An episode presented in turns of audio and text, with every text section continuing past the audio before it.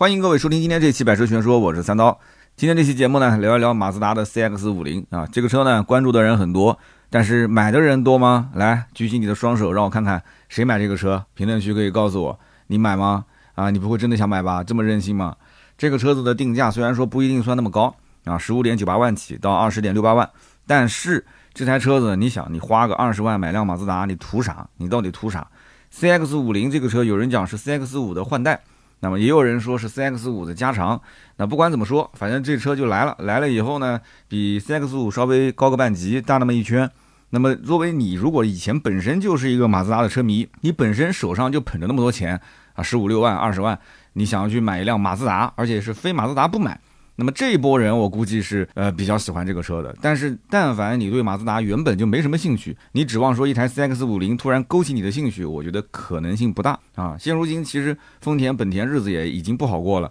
雅阁、凯美瑞之前几期节目我都说了，优惠幅度那么大，动不动三万多、四万的优惠，是吧？你十七八万的车子，现在打完折之后，可能十七八万就落地了。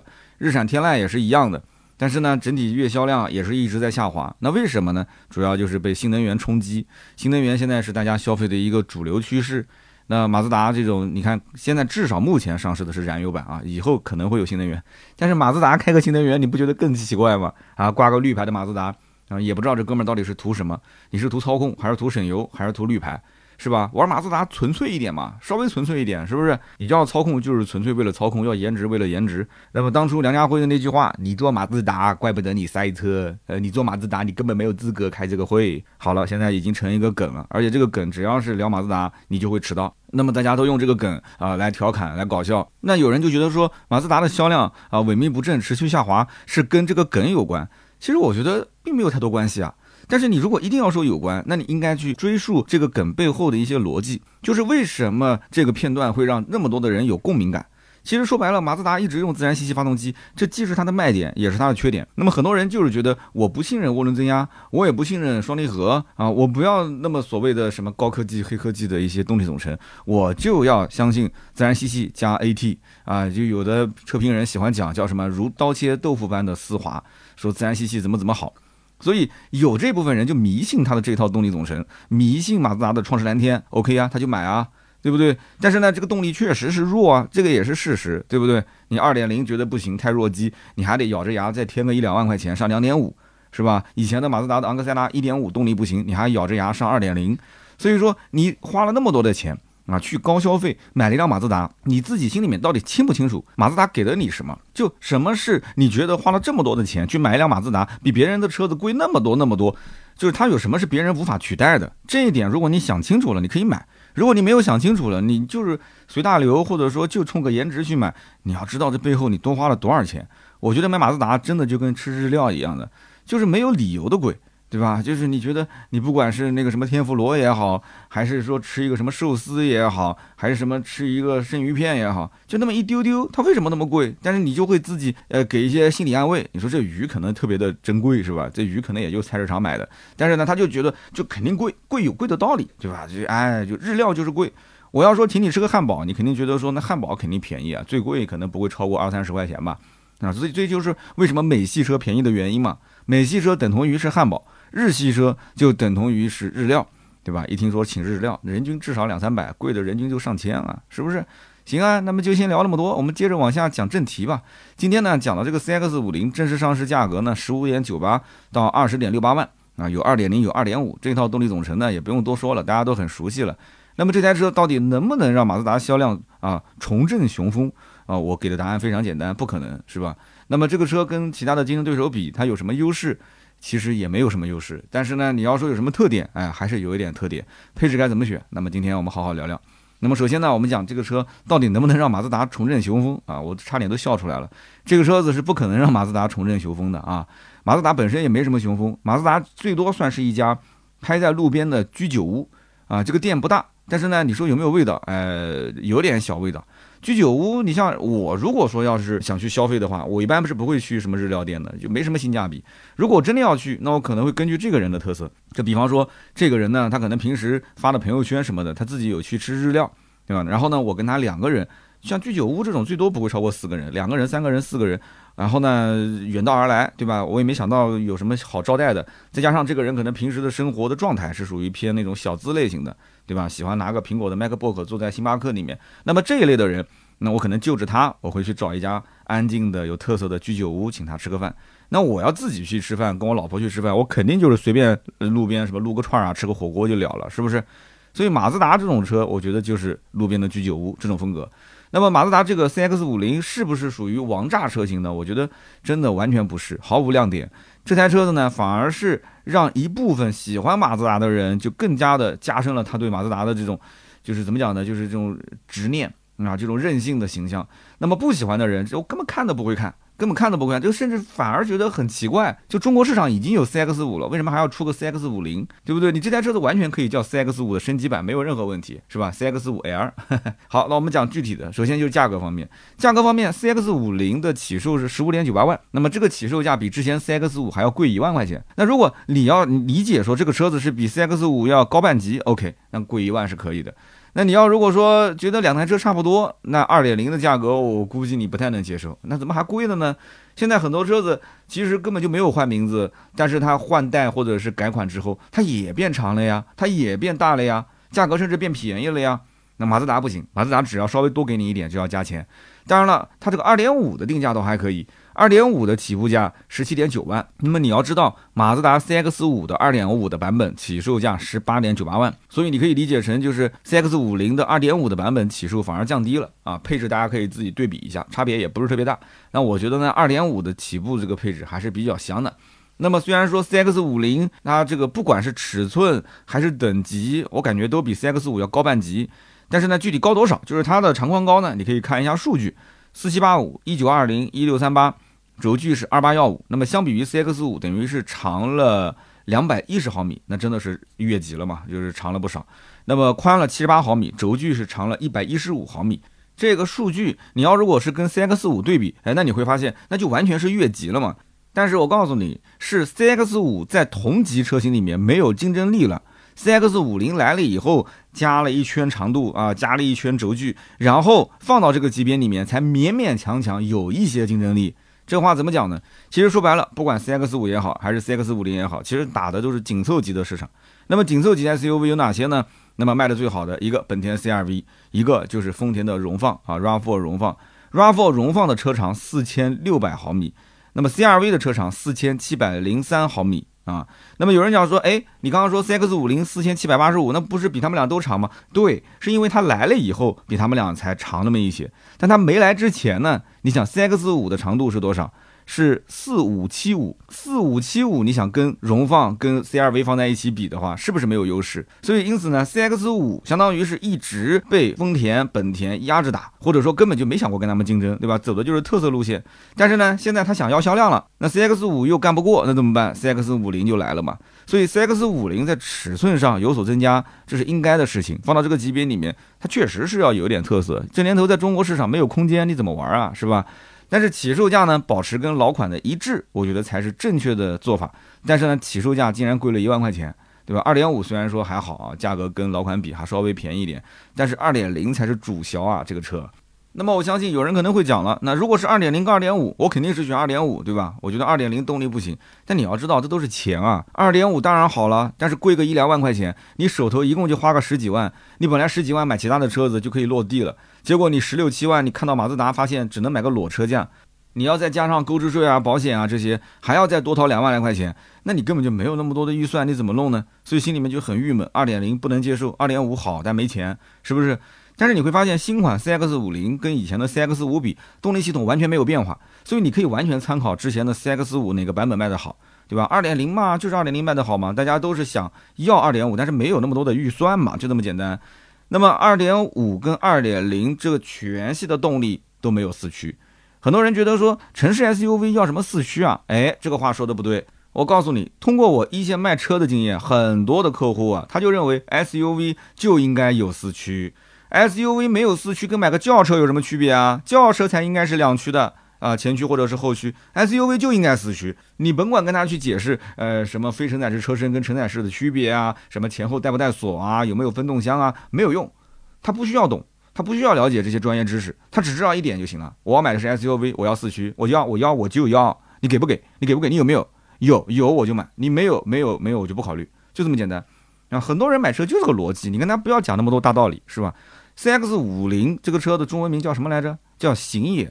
行也啊，是他自己就认可自己很行是吧？行也啊，然后这个车呢，尺寸是比 CX 五大一圈，但是动力是跟 CX 五一模一样的，二点零跟二点五加六 AT 的组合，所以你其实把这个车扒开来看，它底子其实没什么区别，是吧？从动力总成上来讲，但是因为我刚刚讲这个整车是加大了一圈，那么这个二点零跟二点五的动力，它是不是能够再提升一些呢？我告诉你，非但没有提升，还有所下降，最大马力降了八匹，最大扭矩降了两牛米。啊，虽然说什么八匹两牛米这个东西，你一般人，你别说一般人，就专业的人士也不一定能开得出来。但是就是你你看在心里就总是有点不是那么个滋味儿，就本来自然吸气的动力就不咋地，那么你你是为了啥呢？你是为了为了满足排放标准吗？这自然吸气这这还能有啥排放标准呢？所以我就搞不懂，就是反正也是降了。好，降了之后，CX 五零要比 CX 五还重了几十公斤啊！所以在车身变大变宽，然后整个车子又重了之后，呃，动力还降了，所以操控和整体的加速上，你觉得 CX 五零会比 CX 五好吗？啊，这个问题我觉得显而易见，你不需要做什么实测或者长测，这东西稍微推导一下能推导出来，是吧？那么更关键的是什么？本来以为马自达这一次他会痛定思痛，直接把 CX 五零最强的 2.5T 引入到国内。之前很多人就猜测说啊，马自达这一次一定会把 CX 五零的 2.5T 版本引入到国内，那这国内的死忠粉丝根本就不差钱啊！你甭管是定个二十五万、三十万，甚至三十五万，呃，总归有那么几个人会去买，对吧？你看压燃都会有人买，你别说这车了。但是呢，很遗憾啊，人家就是没来。你要知道，2.5T 四缸涡轮增压这个不是什么新鲜玩意儿。这个东西在北美市场已经用了六七年了，那动力确实好，对吧？最大马力两百五十六匹，最大扭矩三百二十牛米，这个动力。你甭管是用在 CX 五零上面，还是用在阿特兹上面，那绝对我跟你讲，马自达车迷都要疯了。那就是再贵，人家都要去咬牙上。你信不信？你花个二十多万，你让这些人去买什么雅阁混动，去买什么凯美瑞混动，人家不要，人家就要上二点五 T 的马自达。我觉得二点五 T 的阿特兹，想一想，还真的有可能比混动的雅阁、混动的凯美瑞香，对不对？那你说跟那个什么二点零 T 的天籁比，那完全就没什么可比性。天籁就是个沙发，你给它安一个大的发动机有什么用呢？对不对？但马自达不一样，马自达天生这个车就给人感觉它就有非常强的运动属性，它只是缺一颗好心脏。现在这个好心脏也来了，2.5T 给你这么一上，哇，这车我跟你讲，真的是绝对，我跟你说，二十多万能卖得出去，绝对能卖得出去。那么这个引擎其实最早在2016年发布，当时是取代了3.7 V6 自吸的引擎。所以你想想看，这个到国内的话，那绝对香啊！但是问题是在国内你加不了那么高标号的油啊。这个二百五十六匹、三百二十牛米是需要在高标号的燃油情况下才能支撑的。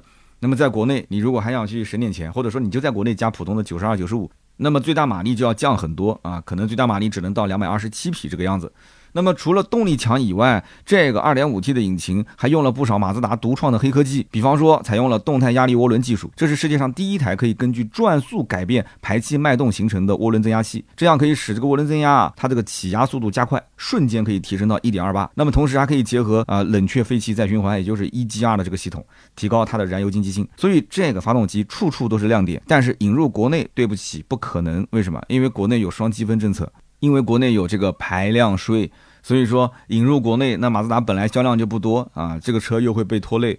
那整个拖累下来的话，那马自达在国内又挣不到钱，那做它干嘛呢？是不是？所以注定与中国市场无缘。那么当然了，价格也是一个核心因素嘛。CX 五零的二点五 T 的版本在北美的售价三点七万多美元，那么约合人民币就已经到了二十六万三千多了。那你想，在国内卖，那美国的车价本来就便宜，二十六万多，那到国内肯定是奔三十万出头了嘛。那三十万出头的二点五 T 的 CX 五零这个车子，你会买吗？哎，大家评论区可以告诉我。那么这台车子呢，其实说来说去就是。大家觉得说比以前 CX 五的确空间好了很多，但是呢又有很多的减配的点，因为它减配的点就是你要看到国外做对比嘛，国外就是2.5是标配，然后全系的 MI Drive 的驾驶模式是标配，然后 R Active 的 AWD 四驱是标配，是全系标配哦，兄弟们不是选配哦，不是高配哦。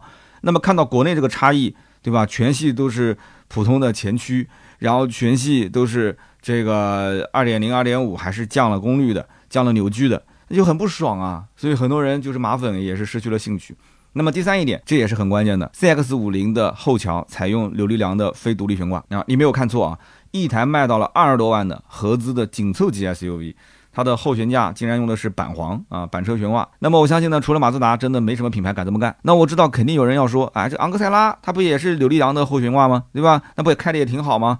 还有人要说了，哎，马自达这个不一样，马自达是柳力梁的这个蝶形悬架啊，蝶形柳力梁，呃，跟别人家不同。那我觉得呢，你可以这么说啊，你可以说，你可以坚持相信自己啊，马自达的底盘调教上面有一套，开起来怎么怎么有支撑性，怎么有韧性。啊，柳力梁，你可以说它呃可以让车辆操控变得更好，但是你要硬说这柳力梁的悬架比独立悬架的舒适度更好，那我觉得这个这个我就没什么好跟你争论的了啊，我可能我就转身就走了，对吧？你这就是煮熟的鸭子嘴硬，对吧？那怎么办呢？你就想买了，没办法，就像我去买衣服一样的，我看中一件衣服，我觉得我穿的很好看，我老婆说家里的衣服轮得着你插嘴吗？对吧？你对于这个审美，对于服饰的搭配，你完全没有发言权。啊，衣服该怎么买，该怎么配，我说了算，老梁说了算，那我就坚持要买，我就坚持觉得这件衣服好看。然后我那个状态真的就是跟那个煮熟的鸭子嘴硬一模一样啊！我还会自我开导，我说那我将来对吧？我穿个牛仔裤，那那那什么衣服都能配，是不是？好了，买回来，买回来，最后这件衣服果不其然啊，一直在这个衣柜里面。因为媳妇儿给我搭，从来不会搭这一件。你让我自己想到去穿，实话讲，我也不知道到底该怎么配。我有的时候穿的裤子确实跟那衣服配的不是很和谐，它有点像那个以前是看老罗罗振宇还是罗永浩穿，有点像那个马褂，或者说有点像那种中式的圆领的那种衣服料子坠坠的灰色的啊。以后有机会大家可以看到我的视频，很少很少穿那件衣服。这就是我跟你讲，懂的人你就要听他的啊，专业的人你就要听他的意见。你要自己的个人爱好，那你就必须你要坚持，哪怕穿的丑，你也要把它穿出去，对不对？那就这么简单的一件事情吗？对不对？你要坚持，你就任性，任性你就不要后悔。那么从另外一个角度讲，马自达是不是一个很任性的品牌呢？那毫无疑问，它非常的任性。这个任性的点主要就在于它不想去跟消费者妥协。说白了就是消费者，你们都是 L 界，你们都是啊不懂车的人，你们不懂车，那我就来教育你，我告诉你怎么造好车，我告诉你什么叫做是一个操控好的啊，什么叫做呃正儿八经的呃用于驾驶者之车。那么因此，马自达从来不去相信消费者的所所谓的意见，对不对？中国消费者其实天生就很敏感，三缸发动机是不能接受的，扭力梁悬挂那要看多少钱啊，七八万、十万以内的那我能接受，勉强接受，但是十万往上。你十二三十五六，你再给我搞个扭力梁悬挂，那对不起，这个我觉得是硬伤啊。发动机三缸跟扭力梁这两个都是硬伤。那么当年福特的三缸发动机，全世界你想拿了多少奖？人家原生态图纸设计就是三缸，欧美的销量就非常好啊。但是对不起，在咱们中国市场，消费者就是不认啊。你甭管跟我讲多好，哪怕就是在我眼前，它暂时性的没什么抖动，我也不认。为什么呢？因为它将来可能会抖，是不是？所以呢，有的时候啊，这个抖与不抖啊，有的时候是心血。就像船在河上，帆在动，到底是水在动、风在动、船在动，还是帆在动？其实都不是，是我们的心在动 啊！好了好了好了啊，不讲什么玄学了啊，反正说到底，中国消费者非常敏感。刚刚讲了两件事情还不错，马自达没有碰三缸啊，马自达都是四缸的，但是呢，它碰了柳力良的悬架。柳力良这个悬架其实说白了。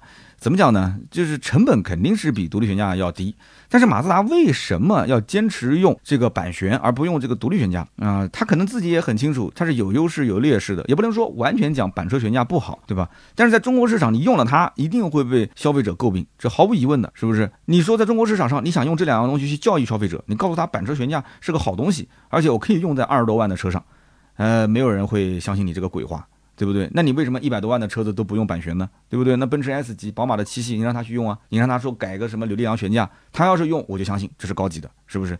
那我猜测，其实用这个非独立悬架，它的根本的目的是为什么？是适应后期的混合动力车型，因为非独立悬挂的这个体积比独立悬挂要小，所以后期呢，混合动力版本的车型啊，它在后桥这个位置放电池包会很方便，它不会产生后备箱凸起这些问题啊，有可能啊，有可能问题在这儿。所以呢，有专业人士也可以补充一下。那么很多人就很关心了，CX 五零也可以买，CX 五也可以买，这两台车有什么缺点，有什么优点，可不可以对比一下？那么首先第一点，最大的区别肯定就是尺寸上的区别嘛。这个尺寸的区别刚刚也总结了嘛，对吧？长了二百一十毫米，宽了七十八毫米，轴距又多了一百一十五毫米。所以你很明显，不管是坐在后排空间也好，还是说你站在车外看这个车的大小也好，这两台车，我觉得。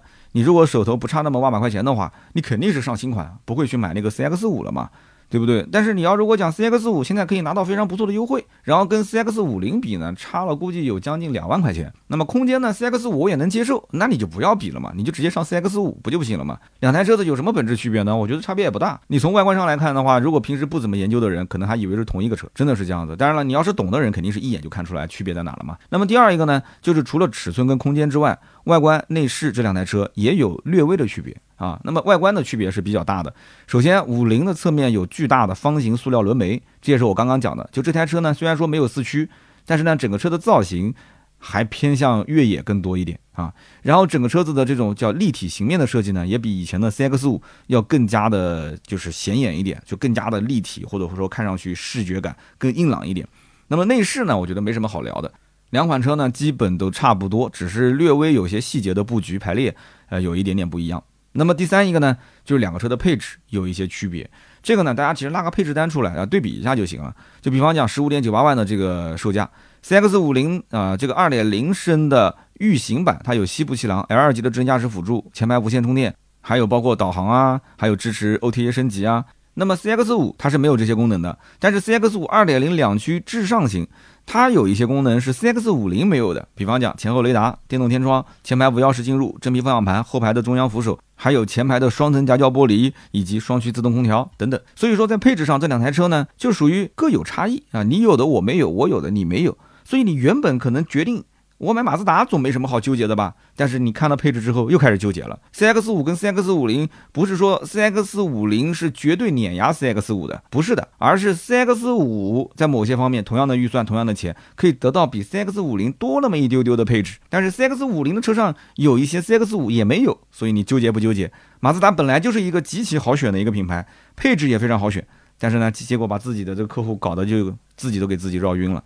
但是呢，我个人觉得，如果是买 CX 五零，不要买最低配啊，至少要买到中配以上啊。你二点零得买到领行版这个配置，这个配置你再去跟 CX 五比，我觉得就不是什么价格的问题了啊，因为配置基本都到位了嘛。那么你要是买 CX 五，可以往低配去买啊，就不用去追求所谓的什么配置更多、更丰富了啊。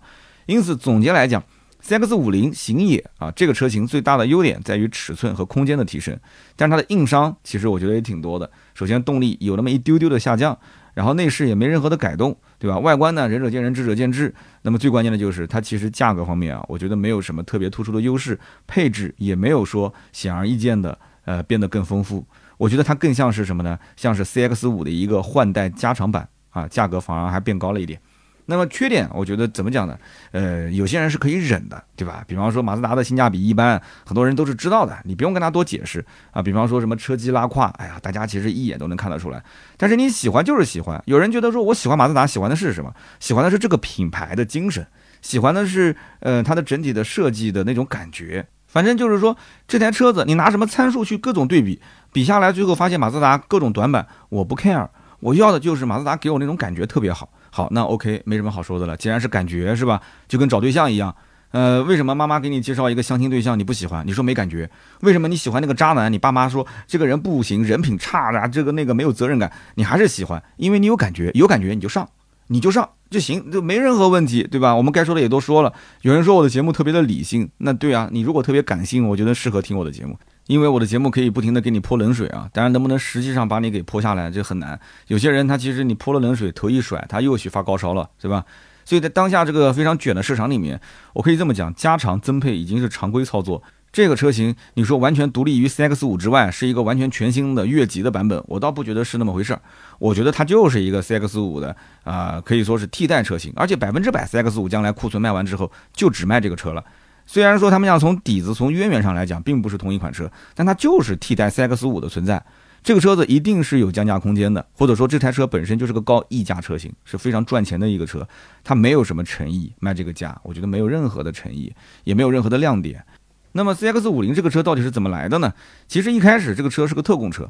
那么看起来，CX 五跟 CX 五零就差那么一个零啊，字非常的相似，名字很像。那么外观内饰动力总成也很像，所以大家误以为说 CX 五零从马自达的代际传承上来讲，两台车是换代关系。但实际上呢，并不是啊。CX 五零这个车最初啊，只是给北美市场准备的一个特供车型。从它的尺寸、排量，你就能看得出，这个车呢非常符合老美的那种国情啊。比方说，起步动力就是二点五，它是没有二点零的啊，在国外。然后全系呢还是标配四驱等等，这都是北美的消费者非常喜闻乐见的。那么之所以后来引入国内，为什么呢？是因为这两年马自达在国内的销售非常低迷，而且一汽马自达又开始相继停产啊，后面基本基本上没什么旗下的车来卖了。那么马自达呢，肯定是需要一款新车来重振雄风，所以 CX 五零呢，啊，就成了一个不错的选择。那么把 CX 五零带过来之后，呃，慢慢的再去把 CX 五的库存消化掉，CX 五零就成了 CX 五的一个补充车型，将来就是一个替代车型。那么我猜测就是 CX 五卖完之后就不卖了，然后停产。就保留 CX 五零行野这一款车，那么所以说你当下如果不在乎什么空间跟尺寸的话，你想抄个底 CX 五那是没什么问题的。但是据我了解，CX 五也没什么底好抄，CX 五现在优惠也就是一万多两万块钱啊，这个价格我觉得还是贵啊，没什么性价比。所以马自达总结来讲，就是任何车型我觉得都没有任何性价比，不管是昂克赛拉、阿特兹，还是说 CX 五、CX 五零。那么购买建议呢？我觉得那你买这个车肯定很任性了，对吧？CX 五零行野这个车的价格，我觉得真的就我刚刚说了好几遍没有性价比，还是要再强调一遍，没有性价比。即使是最低配，那么价格也是到了十五点九八万，加上购置税啊、保险啊，已经快十八万多了。你更别说中高配了，中高配的话，妥妥是超二十万嘛。那么它在整个日系的竞争对手里面就不算是有什么优势了，你更别说放到整个市场上，跟什么德系啊、美系啊啊，甚至拿过来跟咱们国产的混合动力车型比，我觉得都没有任何的优势。那么你看现在的日系卖的好的荣放，荣放已经是三万五到四万的优惠了，十七万六千八的最低配二点零两驱的都市版卖的非常好，优惠完裸车十四万出头，落地十六万左右。我十六万左右可以落地买一个二点零的荣放 RAV4，我为什么要花裸车十六万去买一个马自达？我凭什么？哎，你给我个理由来，我实在是找不到。那么包括本田 CRV 也是，现在优惠两万五到三万，卖得好的二十点一九万两驱风尚五座版，优惠完。加上税保险落地也就是十九万上下，你想想看，那为什么我要去买它？去买一个马自达？我 CRV 难道不够吗？空间不行吗？动力不好吗？还是品牌没你硬啊？还是保值率没你高啊？所以光是两个日系的竞争对手就可以啊让 CX 五零卖不出去，那你更别说多了。我刚刚讲的大众啊、福特啊，这个太多车型在后面一个接一个的上了，而且现在新能源、插电式混合动力、增程式、纯电都虎视眈眈这个二十万的市场，非常非常的卷。所以总结来说，马自达全新的 CX 五零，呃，不仅姗姗来迟，而且产品力、性价比也都没有得到实质性的改善。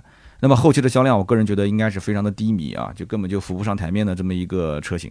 它一定是小众人群的心头好，也就是说，你真的喜欢，你就不要是想着这台车子还能有什么大幅的优惠，因为你就好吃这么一口日料嘛，对吧？日料可能常年就那么几个人过去吃。但是呢，它就是保持人均五百，人均一千，你觉得自己吃的开心就好啊，你觉得说满意就行。所以呢，这台车子我给的意见就是，你可以买，但是呢，你的任性是要付出代价的。你能为你的任性付出你觉得能承受的这么一个代价啊，你觉得自己喜欢并且不后悔，那你就义无反顾的去消费吧。那么对于马自达的这个品牌来讲的话，CX 五零这个车，呃，对它有多大的作用呢？我觉得对它的作用用一个成语来形容非常贴切，那就是杯水车薪。那么我也相信买这个车的人真的就是马自达的死忠粉丝，可能在马自达的 4S 店最常见的这个场景是什么呢？就是开着马自达昂克赛拉，开着阿特兹，开着 CX 五，开着 CX 三零的老车主跑过来置换这个车，是不是？我看到很多帖子下方都是啊，我是以前什么马自达车主，我真的想去换，我也不知道他是真想换还是假想换，对吧？那么这个车除了说后期。呃，大甩卖可能会爆发更多的销量。如果就是比较佛系的去卖这台车，一定不会有太多的销量。那当然了，你如果想要说马自达去甩卖的话，那么只有一种情况，就是它肯定是出了问题了，要么就是车出了问题了，比方说阿特兹的异响，要么就是品牌出问题了，比方说可能就一汽要停产，就不做马自达了，是吧？那么如果所有的问题你都想清楚了，你还是要买 CX 五零，一共是六个配置，二点零、二点五各有三款。那么真想买的话，选起来很容易，一句话就可以说，你很任性。但是你多金不多金我不知道。如果是不多金，没什么预算，也不在乎动力，就买十七点七八万的二点零的这个安行版，我觉得还是可以的。那么如果说对动力有要求，那就多加一万，买十八点七八二点五的智行版，我觉得也合适。那么至于最顶配呢？啊，你想想看，为了一个十二个扬声器的波斯音响，多花将近两万块钱，你觉得值不值？那当然了，马自达粉丝的这种价值观，有的时候不能用钱这么庸俗的东西来衡量，你说对吗？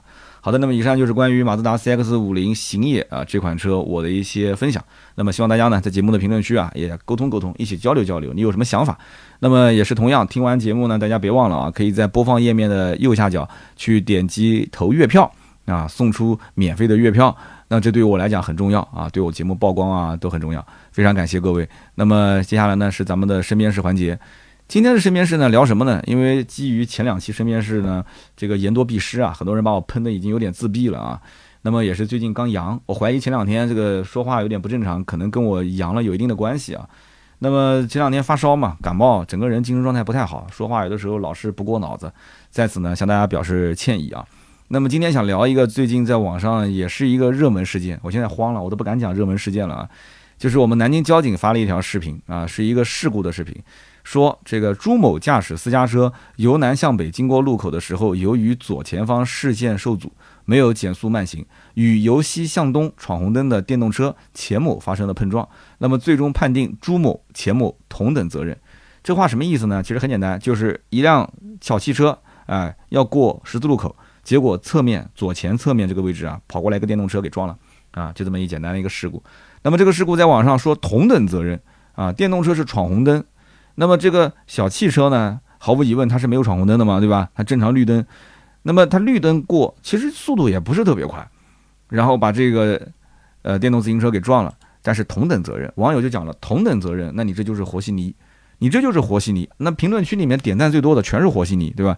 那么电动车如果说按照信号灯啊，红灯停，绿灯行，那这个事故是不可能发生的，对不对？那么私家车又没有闯红灯。对吧？而且人家过十字路口速度其实并不快，那具体有没有减速？因为看不到这个车的尾灯，它到底有没有踩刹车？刹车灯亮没亮？我不清楚。但是速度并不快，但是撞了。那撞完之后，哎，你还是一个双方同等责任，那么大家就不满意了嘛？对不对？那这个遵守法律的人没有得到保护，对吧？让这个守法的人为不守法的人让步，这个合理吗？所以大家就很疑问的一个点，哎，但是我觉得南京交警的官方微博也挺猛的啊！就这条视频发出去之后，他一个回复都没回，并且评论区随你怎么说，他一条都没删啊，他也没有屏蔽这个评论，这个我觉得真的是挺猛的。所以大家如果想看，你可以去南京交警官方微博去找这一条事故的视频，就是前两天刚发的啊。那么有人就讲《道交法》第七十条规定，说非机动车通过人行横道、过街天桥、地下通道下车应该推行，不得骑行通过。哎，要不是网友说这么一条，我还都不知道。就是很多人争议的点是什么？有人讲说，根据道交法四十七条规定，如果说机动车遇到了行人正在通过人行横道，你应该停车让行。很多地方都是这样啊，甚至有摄像头。你如果过这个斑马线，看到有行人正准备过，你要是不停，是要扣分扣钱的。我说对不对？杭州对吧？是最早实行的。我们南京现在也是，很多城市都是这样。那么有人讲，这个电动车通过人行横道，它到底算不算行人呢？啊，那那他是不是行人？如果说但凡有那么一个物体路过人行横道，我们开车都得停下来。那你确实，你这台车子你没停，那你是有一定的责任的。但有人讲说他不属于行人啊，对不对？道交法七十条就规定了，非机动车通过人行横道线或者是天桥、地下通道，你要推行，这个人是没有推行的，嗯，他是直接骑着就过去了，是吧？那那那你这个他违规了，那电我们正常私家车没有违规，两个人发生碰撞了。那你让我这个没有违规的人去赔违规人的钱，凭什么呢？所以呢，这条微博在网上这个争论非常大，我也想听听大家的想法啊。那么我再讲一个事情，就跟我有关的了。当这条微博转发的第二天，我我本人差一点就成了这个私家车主，就成了男主角。为什么？因为我当时在河西有轨电车那个位置，我们南京的一个富人区啊，那个地方呢路特别的宽。然后呢，我拍完视频之后，我就在那条路上开，准备去回公司。那么回公司呢，直行一共有四股车道，其中三股车道是在左侧。大家见过这种路吗？呃，一共七八股车道，左边有一股左转弯，是吧？然后跟着就是直行，直行，直行。然后是右转弯，但是在它的右转弯的右边还有一个直行和一个左转弯，为什么呢？这两股道是因为这个路特别宽，它有从旁边的那个支道过来并线的人，他不太好去并到左边，所以就直接从这里一个直行就过去了。那么因此呢，我看到左二、左三、左四车道上面直行都有车，我想讨个巧，因为我看红绿灯呢还剩最后的几秒，我要如果是在左二、左三、左四，我就得跟着别人车屁股后面再停一下车，再挪一下车，再走。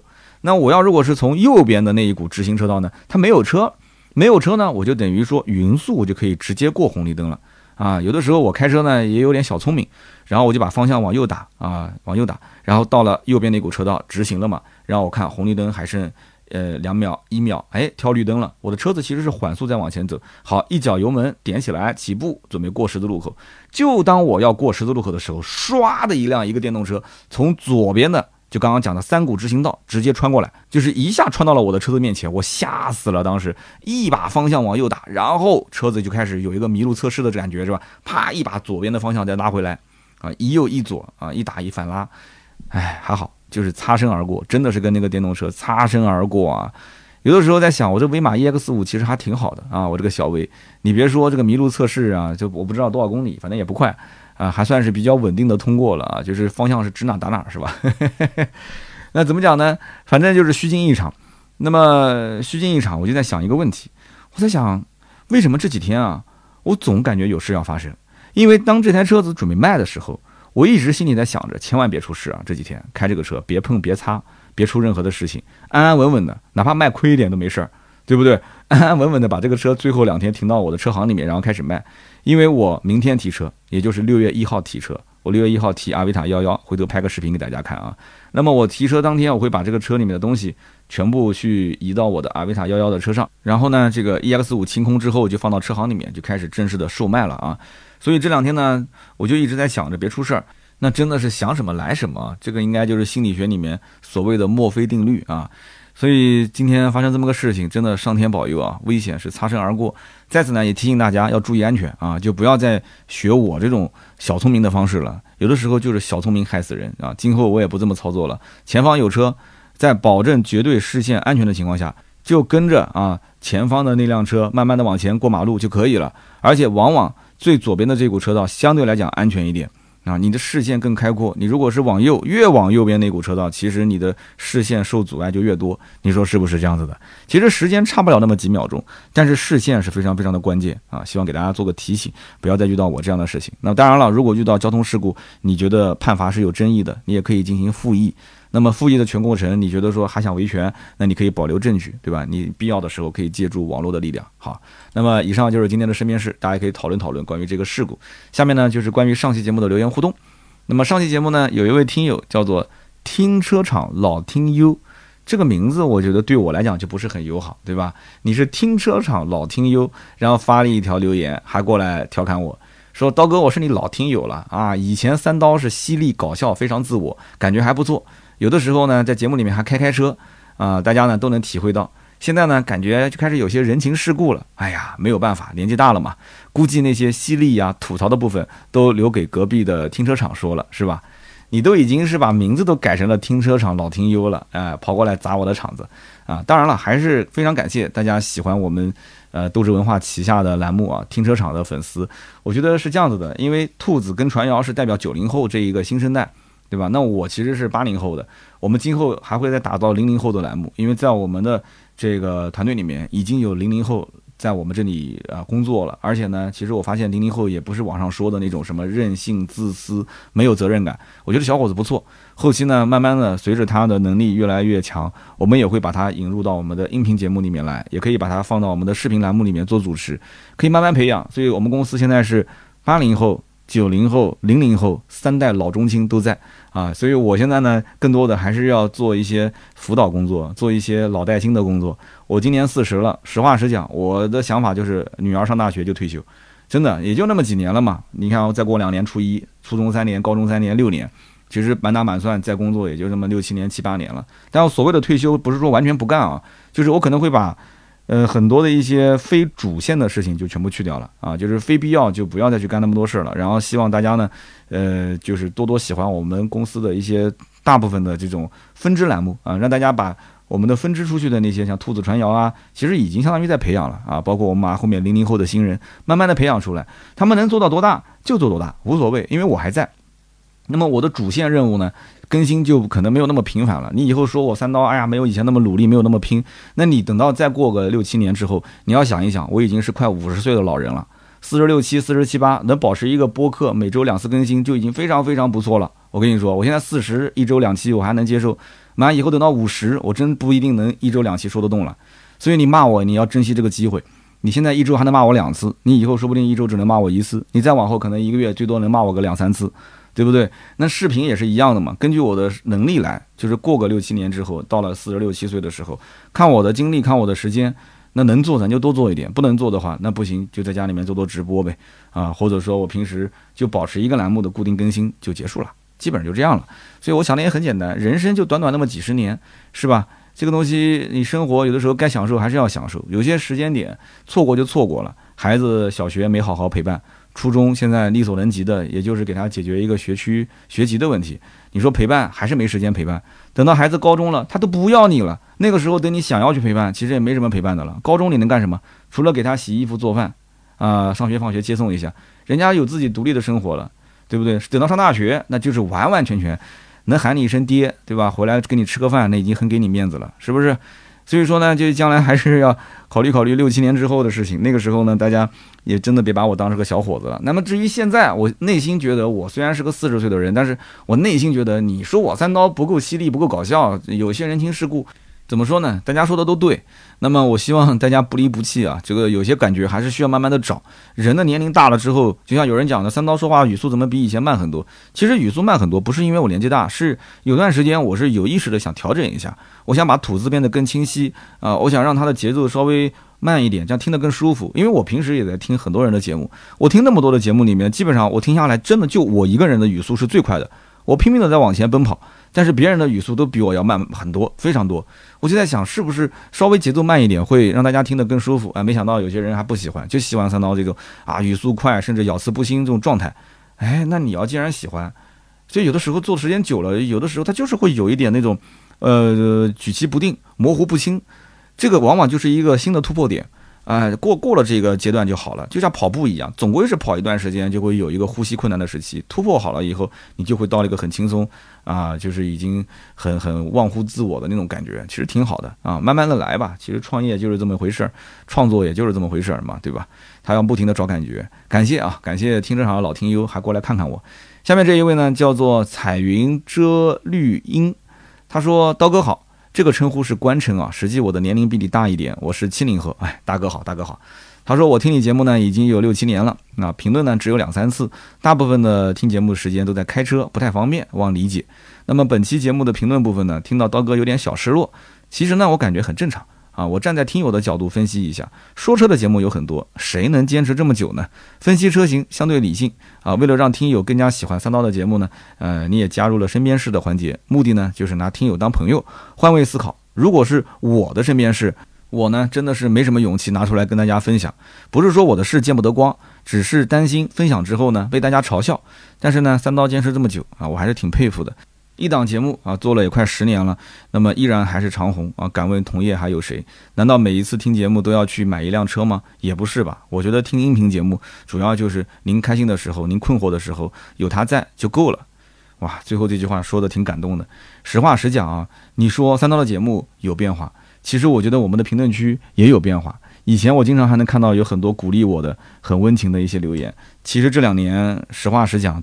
嗯，其实这部分留言也少了，很多人其实也在听我的节目里面，怎么讲呢？就三刀这里做的不对，那里做的不好，或者说，哎呀，节目听的感觉平平淡淡，没有以前有意思了。当然了，我也希望听到大家的这些评价，就是让我的节目有一些改进的意见。但是我更多的其实，我就像个气球一样，我希望鼓励啊，大家多多鼓励鼓励我，就是在批评我的同时，给我一个棒槌，然后呢，再给我一个胡萝卜，那不更好吗？是吧？你总是打压我，我这个性格就是这样。